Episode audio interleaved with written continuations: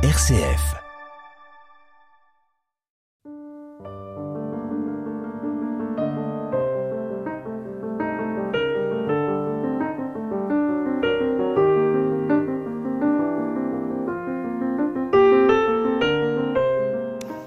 Il faut relire Rimbaud, ou le lire tout simplement. Loin des clichés, loin de la légende, loin d'un mythe parfois un peu galvaudé. Il faut le lire car euh, sa poésie euh, reste une fulgurance qui nous émeut, qui nous met en mouvement comme lui-même était en mouvement. J'accueille aujourd'hui pour la seconde émission consacrée à Arthur Rimbaud, Sylvie Touchebeuf. Bonjour Sylvie Touchebeuf. Bonjour Montserrat Vidal. Précédente émission, nous nous sommes arrêtés euh, dans cette extraordinaire année 1870.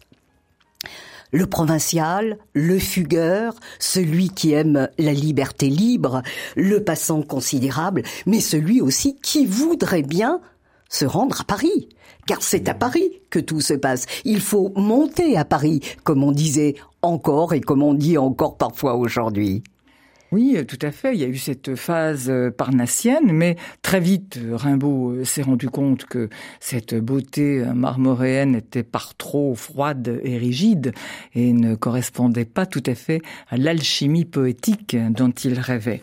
Alors nous sommes en 1871, Rimbaud a 17 ans et il n'écrit pas une lettre au voyant, mais deux. L'une à Georges Isambard le 13 mai et l'autre à Paul Demeny, un jeune poète, euh, ami d'Isambard, le 15 mai.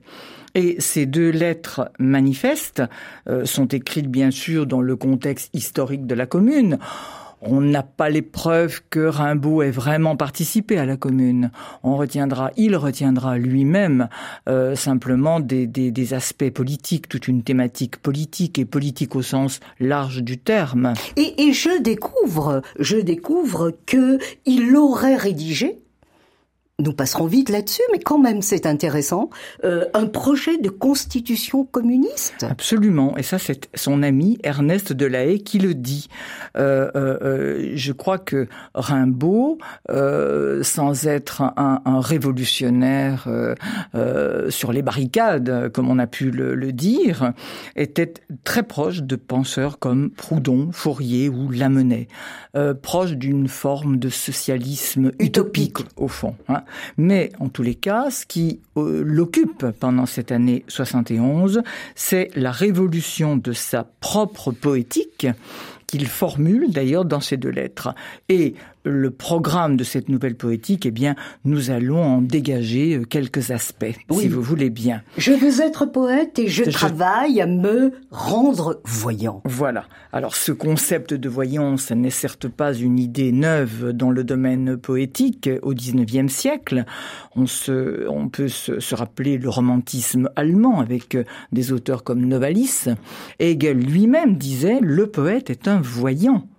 Euh, donc euh, Victor Hugo, euh, Baudelaire eux-mêmes imaginent des poètes prophètes, des poètes visionnaires. Pour Baudelaire, le poète, c'est le seul capable de saisir la vérité dans le décryptage des fameuses correspondances.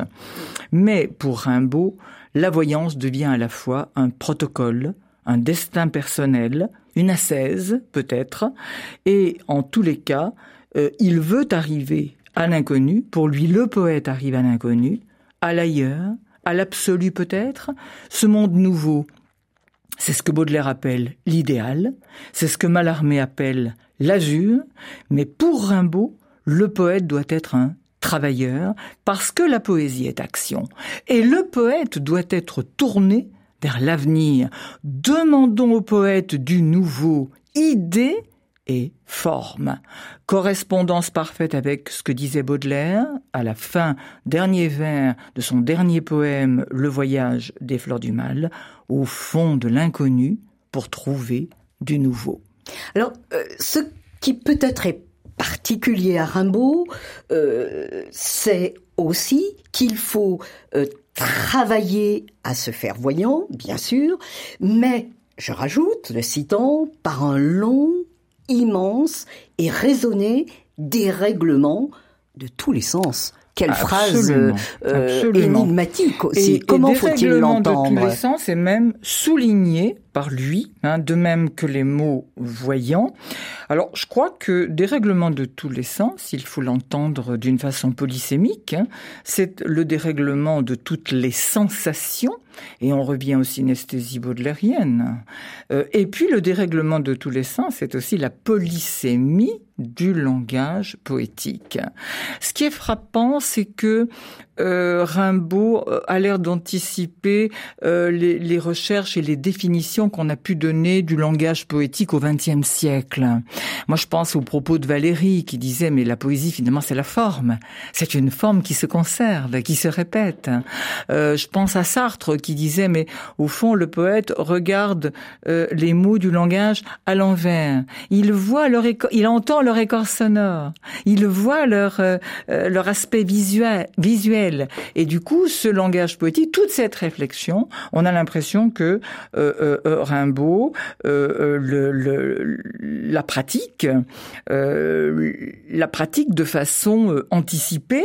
Et quand il dit toutes les formes d'amour, de souffrance, de folie, eh bien, il les cherche, il cherche en lui-même, il épuise en lui tous les poisons pour n'en garder que les quintessences. Alors, euh, la polysémie aussi hein, du, dérèglement de tous les sens fait que le discours poétique s'installe, hmm, si je puis dire, hein, au-delà du bien et du mal.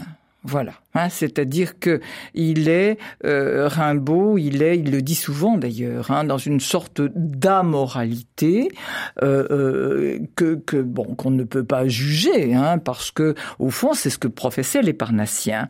Mais les quintessences, cela signifie, si vous voulez, que il y a un retour un peu au monde des essences. Et moi, ce qui me frappe, c'est que le Malarmé faisait un peu le même genre de réflexion, c'est-à-dire que pour Malarmé, le mot, c'était un signe, insignifié, insignifiant, ah. selon la logique linguistique, mais il y ajoutait l'essence. Donc on est dans cette recherche à la fois désordonnée et raisonnée qui s'apparente à une sortie de soi.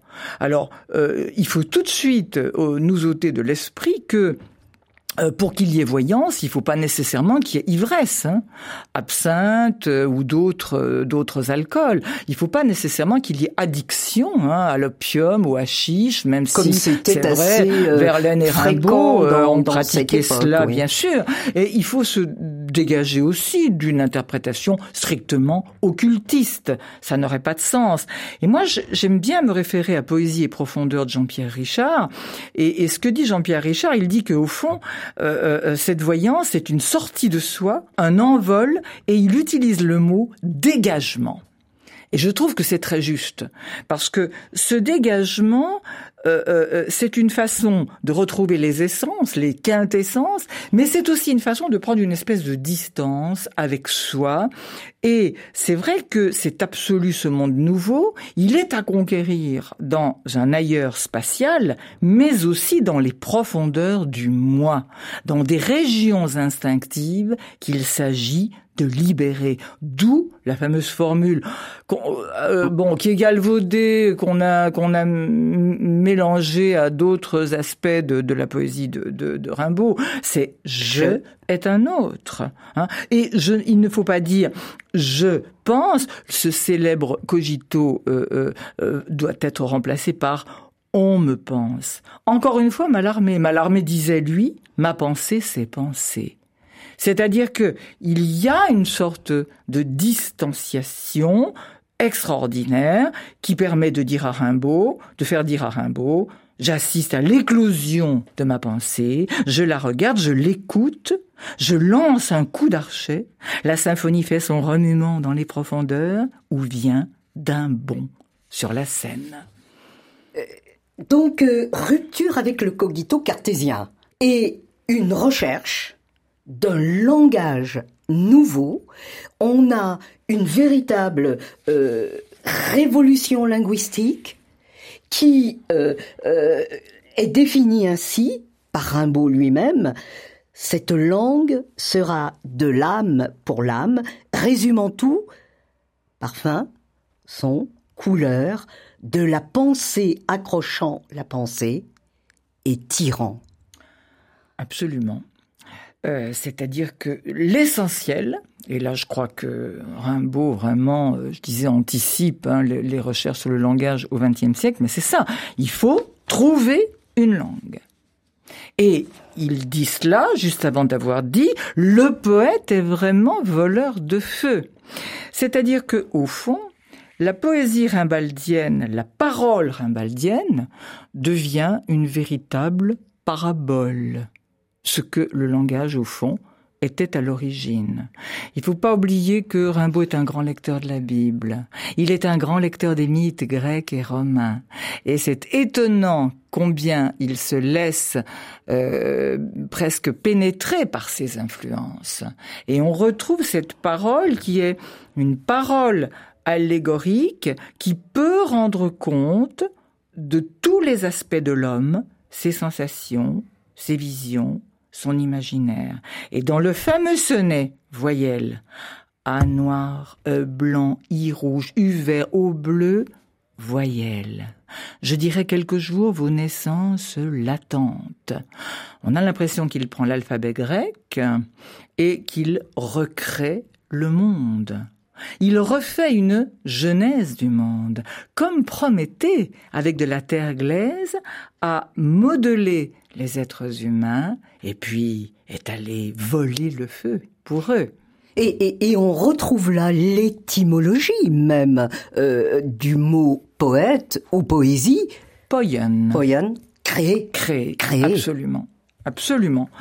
Et, euh, c'est extraordinaire parce que du coup, peut être euh, euh le, poète peut être comparé à une sorte de héros mythique, bienfaiteur de l'humanité.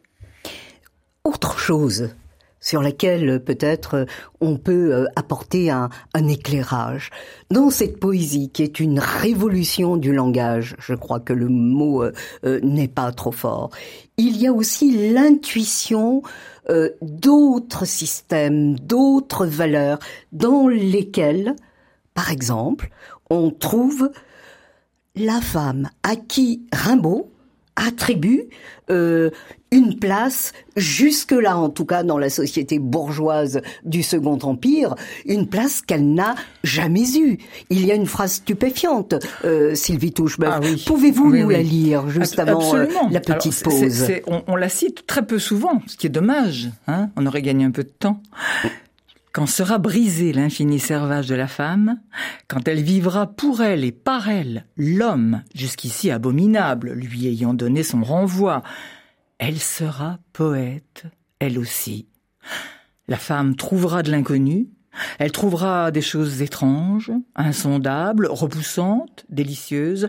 Nous les prendrons, nous les comprendrons. Alors ça c'est magnifique.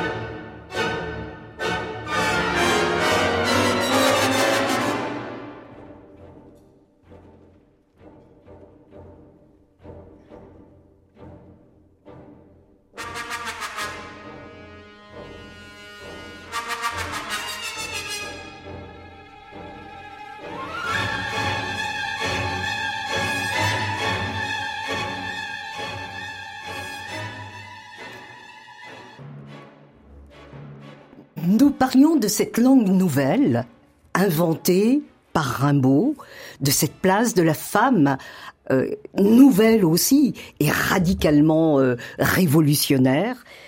Euh, nous parlions de la voyance pour rendre peut-être ces idées plus claires, notamment celle de voyance, c'est au bateau ivre, Sylvie Touchebeuf, que je voudrais que nous revenions, car c'est un poème très connu, souvent par beaucoup de lecteurs, y compris jeunes de Rimbaud, mais c'est un exemple euh, de voyance, de vision, un exemple même de ce que peut être la poésie moderne.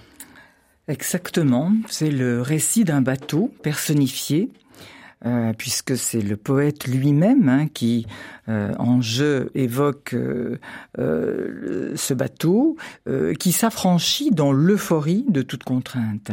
Et alors là, les images flamboyantes s'enchaînent, le désir de liberté semble contaminer le monde, instaure le, la fête, le désordre, partout passe ce bateau en rupture d'amarre avec euh, simplement euh, ce, ce, quatrain pour vous donner une idée de la langue euh, de Rimbaud.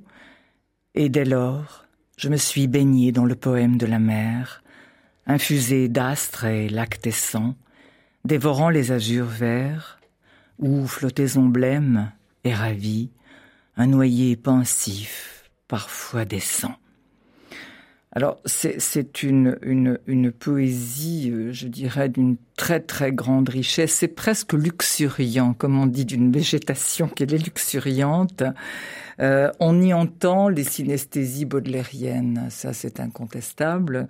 On y entend aussi euh, et des couleurs et, des allitérations. et je crois que euh, les sonorités des mots, un peu comme chez les surréalistes, vont rapprocher parfois euh, des, des, significations un peu lointaines. Hein. Il y a des sortes de chaînes comme ça, un peu comme des guirlandes. Hein. Euh, ces flots, fleurs ineffables, femmes. et puis parfois, dans ce poème de la mer, eh bien, on découvre des éléments de la mythologie gréco-romaine, hein, avec la nymphe Europe enlevée par Jupiter ou la naissance de Vénus. Hein. Et puis, dans les dernières strophes, tout soudain, une chute violente. Il est vrai que l'ivresse de la liberté porte toujours en elle le risque de l'anéantissement. Et euh, euh, c'est vrai que euh, dans la poésie suivante, hein, la, poésie de, de Rimbaud qui va suivre, que ce soit une saison en enfer ou les Illuminations, on aura assez souvent ce mouvement de, de, de montée, d'élévation et, puis de chute. Et il y a le quatrain dans le bateau ivre. Hein. Mais vrai, j'ai trop pleuré. Les aubes sont navrantes. Toute lune est atroce et tout soleil amer. L'âcre amour m'a gonflé de torpeurs enivrantes. Oh, que ma qui éclate. Oh, que j'aille à la mer déception, chute. Je voudrais que dans cette dernière partie de l'émission, euh, Sylvie Touchebeuf, euh, nous nous consacrions en particulier à ces deux recueils, redoutés parfois par les lecteurs, Les Illuminations et Une saison en enfer. Parce que là, peut-être, s'accomplit euh, cette révolution du langage poétique euh, qui s'est installée au fil des années 69, 70, 71. Nous arrivons à ces années 72-73, les illuminations et une saison en enfer, hmm. ou, vous nous préciserez, une saison en enfer et les illuminations. Comment euh, les présenter, ces recueils? Alors, tout d'abord, rapidement, hein, évoquer euh, le, la liaison euh, passionnelle hein, et extrêmement mouvementée de Rimbaud-Verlaine, hein, 72-73, euh, Rimbaud Verlaine euh, sont à Paris, puis euh, à Londres, puis à Anvers ou alors en Belgique. Et c'est vrai que entre les deux hommes, hein, il y a beaucoup de beaucoup de brouille, beaucoup d'ivresse aussi qui aide sans doute à la brouille, beaucoup de retrouvailles aussi, et finalement une liaison extrêmement orageuse jusqu'à ce fameux coup de feu dont il faut parler. Verlaine appelle Rimbaud à Bruxelles il menace de se suicider. Nous sommes le 10 juillet 1873. Euh, Verlaine sort un pistolet, blesse Rimbaud. La blessure est légère, mais Verlaine fait deux ans de prison. Il fait deux ans de prison, pas seulement pour cela.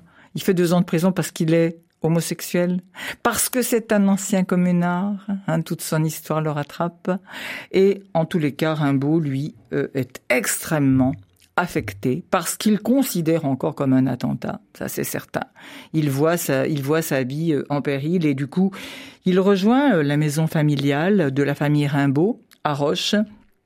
Il s'enferme dans le grenier où il termine une saison en enfer.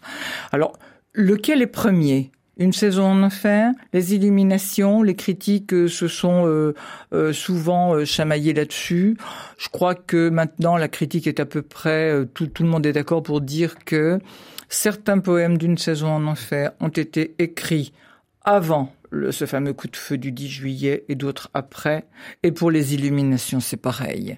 Les illuminations, c'est un recueil qui est composé de, de, de, feuillets, je dirais, hein, de feuillets très indépendants qui sont passés de main en main. En revanche, je commencerai par une saison en enfer parce que c'est le seul recueil que Rimbaud a publié de son vivant à compte d'auteur. Et là, Madame Rimbaud, quand même, a bien voulu donner son argent. Euh, en même temps, il n'y avait pas tellement d'argent, donc euh, il n'y a, pas eu tellement euh, de, de, livres de publiés. Mais c'est quand même intéressant parce que ces, ces poèmes en prose, qui sont parfois d'une rare véhémence, c'est, d'après Verlaine, une prodigieuse confession autobiographique. Alors, confession autobiographique peut-être, mais en tous les cas, le jeu de Rimbaud s'avance, il s'avance toujours masqué. Et quel masque! Il s'avance sous le masque de Jésus-Christ, rien moins, sous le masque de la Vierge, sous le masque de Satan, mais il peut être parfois un forçat, un nègre, avec tout, tout le côté barbare que ce mot avait à l'époque, il peut être une brute. Donc je dirais que cette autobiographie, elle est partiellement fictive, elle est mythique, elle aussi, elle est grinçante, désillusionnée. Je peux peut-être lire la section la plus connue, le début, hein, Alchimie du verbe. À moi, l'une de mes folies. Je m'habituais à l'hallucination simple.